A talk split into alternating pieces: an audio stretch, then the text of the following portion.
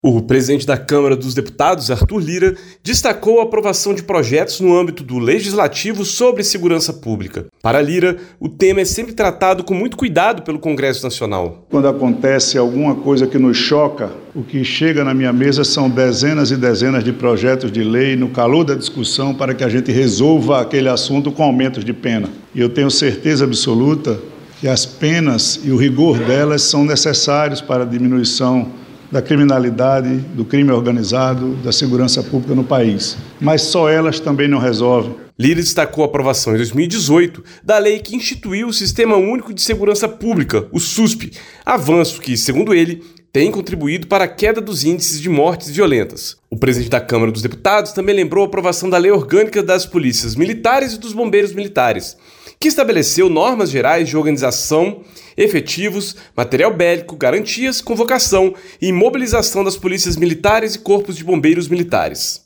Isso dá, claro, uma normativa de atuação, de função, de diretriz dessas categorias, que são elas as principais propulsoras da discussão antecipada da prevenção, como é no caso da Polícia Militar, dos crimes que possam acontecer. As declarações de Lira ocorreram em evento promovido pela Fundação Getúlio Vargas, no Rio de Janeiro, nesta sexta-feira. Da Rádio Câmara de Brasília, Luiz Gustavo Xavier.